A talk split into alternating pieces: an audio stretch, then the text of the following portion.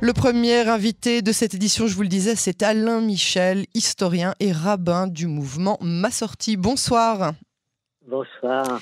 Merci d'avoir accepté notre invitation sur les ondes de Cannes en, français. On va essayer de comprendre l'importance, la teneur de la déclaration d'indépendance qu'on appelle en hébreu Megillat Asmaout. Tout d'abord, dans quelles circonstances est-ce qu'elle a été écrite?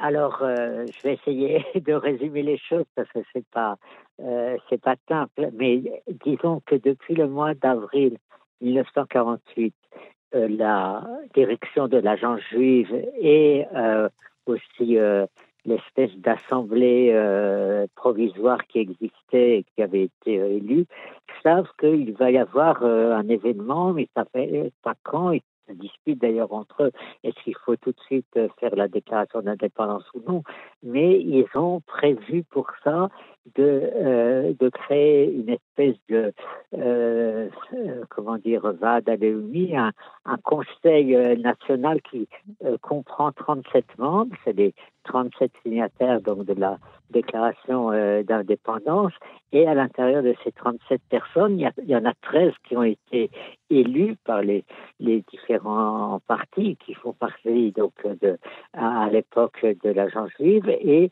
qui sont la Minelet c'est-à-dire la, euh, la direction provisoire euh, du, peuple. Et cette euh, cette espèce de euh, comment dire gouvernement provisoire de, de 13 personnes, c'est eux qui doivent décider deux jours avant la proclamation d'indépendance, donc si je prends les dates françaises, le 12 mai 1948, eh bien, ils doivent décider de deux choses. Premièrement, de est-ce qu'il faut effectivement proclamer l'indépendance ou est-ce qu'on accepte les pressions euh, que les États-Unis font à ce moment-là pour retarder de trois mois et essayer de trouver un compromis avec les, différents pays arabes qui seront prêts à envahir euh, les territoires qui sont accordés au futur État d'Israël euh, et ça, c'est une première décision. Est-ce qu'on fait l'indépendance immédiatement? Une deuxième décision, c'est également quelle compter cette indépendance? Tout le monde est d'accord sur le fait qu'il faut qu'il y ait un, document, un document euh, solennel où on proclame cette indépendance, mais qu'est-ce qu'il doit y avoir euh, que ce, document, qu'est-ce qu'il doit euh, contenir?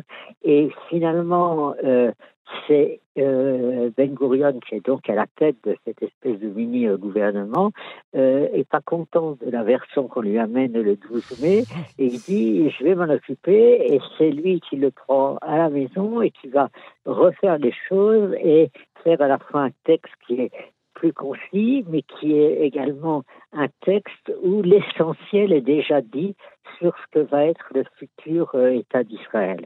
Et donc, c'est quelque chose de tout à fait extraordinaire de voir à quel point ce texte, qui est toujours finalement d'actualité, euh, contient euh, l'essentiel de ce qui va se passer hmm. à, partir de mai 48, mais rappelle également quelles sont les, les bases historiques de cet État.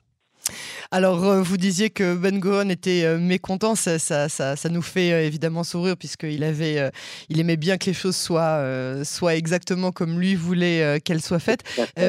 qui, qui, a rédigé ce document et quels en sont les signataires? Est-ce que les personnes qui ont rédigé le document sont les personnes qui sont les signataires du, du document? Alors, les, les 13 avaient proposé un texte qu'ils avaient essayé de faire, ils ont discuté toute la soirée. Et finalement ben Gurion a pris le texte qui n'était pas encore terminé, il l'a amené à la maison, et le texte de la déclaration d'aujourd'hui, c'est celui qui a été euh, euh, qui a été scellé en quelque sorte. Corrigé tout seul par lui Corrigé par oui, tout à fait.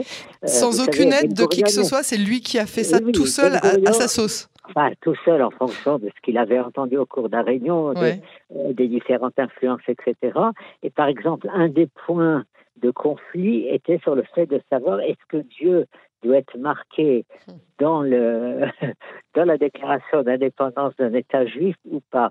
Donc euh, vous avez les les euh, juifs religieux, notamment le rabbin Maïmoni qui dit euh, bien sûr qu'il faut que ça soit marqué, et puis il y a d'autre côté les les plus laïques des partis de gauche qui disent je refuse de signer au bas d'un texte où c'est mentionné Dieu alors que je ne crois pas en Dieu. Et c'est Ben Gurion qui va trouver la formule qui est acceptée par tout le monde. C'est marqué Israël, rocher d'Israël, qui vous savez est un des noms euh, de Dieu qui est utilisé euh, et parmi les textes des prophètes et mhm. également dans les euh, dans la prière et tout le monde est d'accord parce que finalement sur Israël le rocher d'Israël chacun peut le comprendre comme il veut. Donc l'art de Ben Gurion, qui, qui n'était pas un démocrate, il était un démocrate ah quand on lui disait raison, quand il a donné raison, mais euh, l'art de Ben Gurion, c'est de trouver les bonnes formules de compromis, et finalement tout le monde accepte, euh, accepte cette déclaration. Si seulement il pouvait être là aujourd'hui pour euh, nous aider à trouver des compromis aujourd'hui. Oui. Alors, quelle portée juridique cette déclaration avait à l'heure de sa rédaction et quelle est sa portée juridique encore aujourd'hui? Alors, euh, dans cette déclaration, il est indiqué que avant le 1er octobre 1948, euh, une constitution sera, euh, sera rédigée et que donc la valeur juridique, c'est d'abord et avant tout le fait que c'est comme une espèce de pré-constitution.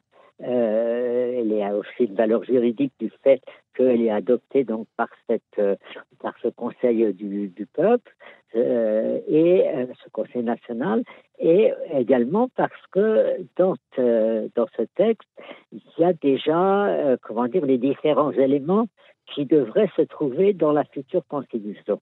Le problème, c'est qu'en réalité, vous savez que la première assemblée qui va être élue va être effectivement une assemblée constitutionnelle, la première Knesset, mais cette première Knesset va se transformer en une espèce de Knesset ordinaire en décidant de ne pas faire de constitution. Pourquoi Notamment à cause des euh, religieux qui disent la constitution d'Israël, c'est la Torah, donc on ne peut pas faire une constitution, on l'a déjà.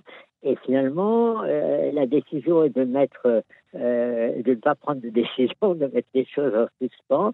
Et peu à peu, donc, il y a des lois fondamentales qui seront, qui seront adoptées et qui sont comme des éléments d'une future constitution, mais qui n'a jamais été finalement rédigée. Mais le fait que cette euh, constitution n'ait jamais été rédigée donne à la déclaration d'indépendance et du fait également, je vous l'ai dit, qu'elle est tellement complète, elle aborde tellement les, différents, euh, les différentes questions euh, et du passé et du présent et également du futur. C'est vraiment ce que j'avais montré dans le livre que j'avais fait donc, il, y a, il y a 25 ans, les 50 ans d'Israël. C'est que finalement, elle est suffisante pour être la base constitutionnelle qui est complété ensuite par de, de futures lois. Donc, je pense qu'aujourd'hui, ce texte qui était une amorce de constitution continue, et c'est vu comme ça en fait par euh, énormément de politiciens, quel que soit le camp euh, dans lequel ils sont aujourd'hui, comme effectivement euh, un espace de consensus. oui. Voilà, un, consensus, parce qu'il était le consensus de l'époque sur lequel on peut construire finalement une future constitution qui n'existe toujours pas. Vous pensez qu'elle existera un jour? Ça, c'est vraiment entre parenthèses. Vous pensez qu'on aura une constitution en Israël? C'est une question que j'ai posée à plusieurs personnes différentes, mais je suis curieuse d'avoir votre avis sur ce sujet. Écoutez, vous savez, l'avantage des historiens, c'est qu'ils parlent du passé, ils ne parlent pas d'avenir. Donc, euh, c'est difficile de dire si je pense ou pas. Je pense que ce qui se passe en ce moment en Israël est l'espèce de euh, compromis euh, provisoire qui s'est fait donc autour de ces discussions qui ont lieu à la maison présidentielle, c'est quelque part une euh, possibilité qu'un texte constitutionnel consensuel s'amorce. Finalement, on a toutes les parties qui sont représentées ou presque, et puis euh, euh, les, gens comprennent bien que finalement on est arrivé à une espèce de sorte de moment dans lequel on a besoin effectivement que les que le fonctionnement de l'État soit plus clair et plus accepté par les uns, par les autres, euh, qu'ils soient de droite ou de gauche. Donc il y a une possibilité, mais euh, est-ce que les, politiciens qui sont derrière les différents représentants qui se rencontrent à la maison présidentielle, est-ce qu'ils vont accepter de le faire? Ça, c'est une autre question. Voilà, ici, comme on dit en hébreu, je, je suis trop petit pour vous dire qu'est-ce qui se passe. Alors, pour revenir à nos moutons et, notamment à la, à la déclaration de l'indépendance, qu'est-ce qu'il est important de retenir de ce, de ce document? Écoutez, là, j'ai un peu sous les, les yeux les différents. D'abord, je pense que c'est la, première chose très importante, c'est euh, que ce document commence avec l'histoire. C'est-à-dire que ce document dit, euh, finalement, on fait maintenant une déclaration d'indépendance, mais c'est une, déclaration d'indépendance après une interruption d'indépendance de, de 2000 ans, mais on a déjà une histoire qui a commencé il y a longtemps et qui a continué pendant tout le temps de la diaspora. Et donc, euh, le fait de placer ce texte au départ euh, sur, les, sur les racines, finalement, de, moi j'avais appelé mon livre Racines d'Israël, c'est exactement pour ça, euh, sur les, les, racines de, du peuple juif, c'est la première chose extrêmement importante. Ensuite, le, le, deuxième point, c'est que la nature euh, démocratique ouverte de l'État, elle, euh, se trouve là-bas.